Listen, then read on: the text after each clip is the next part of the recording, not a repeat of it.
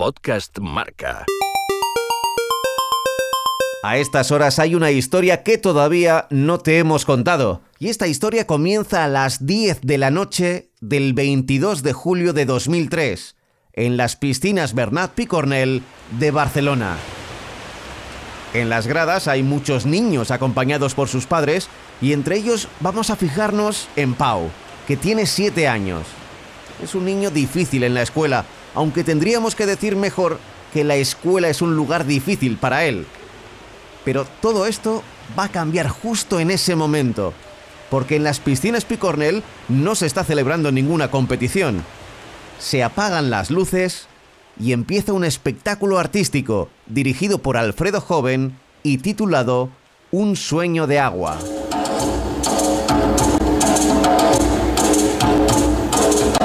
En la piscina, las chicas del equipo sincronizado y los chicos del equipo de waterpolo realizan movimientos al compás de la música. Desde ese exacto momento, el joven Pau con 7 años sabe que se quiere dedicar a eso. Sí, sí, lo recuerdo ver ese espectáculo y todo lo que vi me entró por los ojos y la verdad que ya desde ese momento ya vieron mis padres que, que quería probar, ¿no? que quería descubrir ese, ese deporte. A partir de ahí su vida va a cambiar. La piscina y el ritmo le van a acompañar para siempre. Da el primer paso. Dice que quiere hacer eso que vio en Picornell y sus padres le buscan un club en el que le acepten, aunque sea el único chico. Yo lo primero que me encuentro es que, bueno, pues ah, soy el único chico que, quiere practicar este deporte, ¿no?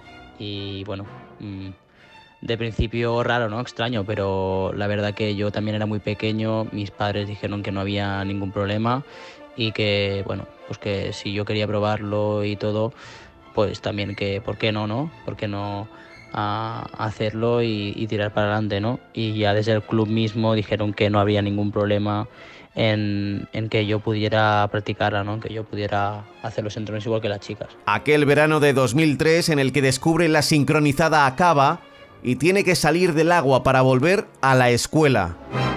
Y Pau ahí sigue sufriendo.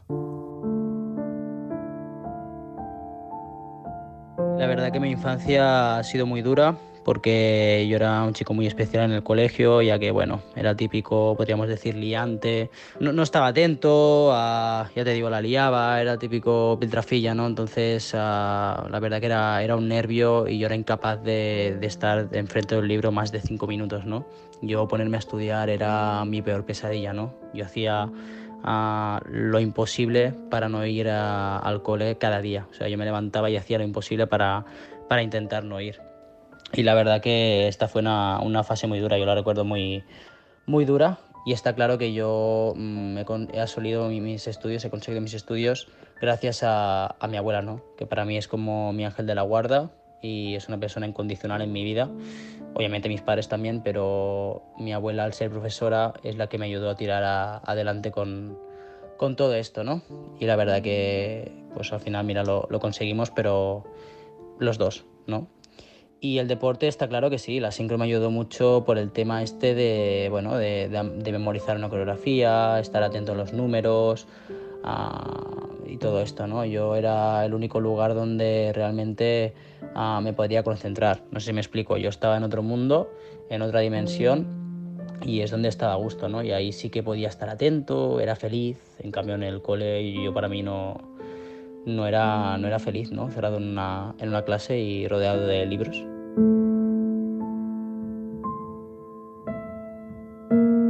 Era 2003 y han pasado más de 15 años. Ahora encontramos a Pau Rives, ya crecidito, entrenando y compitiendo. Le hemos visto junto a Berta Ferreras o Yema Mengual, que le llama Tronquito y asegura que flota por su carácter. Está claro que desde que empecé hasta el momento de ahora ha cambiado muchas cosas, ¿no? Pero en, la cosa de, de, la mirada, de cómo te miran y tal, está claro que sí, ¿no? Porque antes en el mundillo pues eh, era un chaval, ¿no? Era, era un mindungui, nadie, nadie me conocía y ahora pues desde que estoy en la selección está claro que cuando voy en cualquier piscina y tal ves a que la gente te adora, ¿no? A, te quiere a, y, te, y, te, apoyan en todo momento, está clarísimo. Y eso es de, bueno, de agradecer mucho porque yo creo que ah, no en todos los deportes o no en todas las faenas se, se te agradece día a día, ¿no? Entonces, ah, yo creo que es una de las cosas que tenemos ah, más ah, especiales, eh, podríamos decir, en este deporte, ¿no? Que la gente, somos como una gran familia y toda la gente, bueno, día a día, ya te digo, recibes cosas de, bueno, mensajes de apoyo o, o lo que sea, ¿no? Y la verdad que esto, pues, te hace, te hace seguir adelante, ¿no? A Pau le comparan con Billy Elliot, el niño que quería bailar, y le han llamado Tritón o Sireno por aquello de ir en contra de lo establecido. Él sonríe y recomienda tirarse a la piscina para seguir el ritmo. Eh, Desde el minuto cero, ah, mis compañeras desde el principio éramos como una gran familia y ahora actual- actualmente aún lo somos. Aparte, bueno, pues también ah, sacrificio, que nadie te regala nada y que si tú lo intentas y lo luchas, puedes llegar a- hasta donde tú quieras, ¿no? Al límite siempre eres tú mismo y no lo, lo que te puedan decir, ¿no? Dicen los expertos en la mente humana que cuando crecemos vamos montando un andamiaje de la realidad que nos rodea. Una estructura que se vuelve indestructible de lo que son las cosas y de cómo tienen que ser las cosas.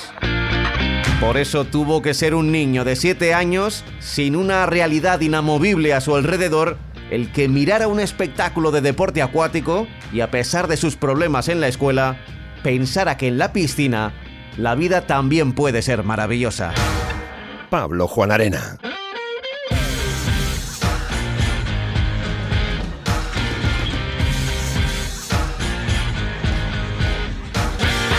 Podcast Marca.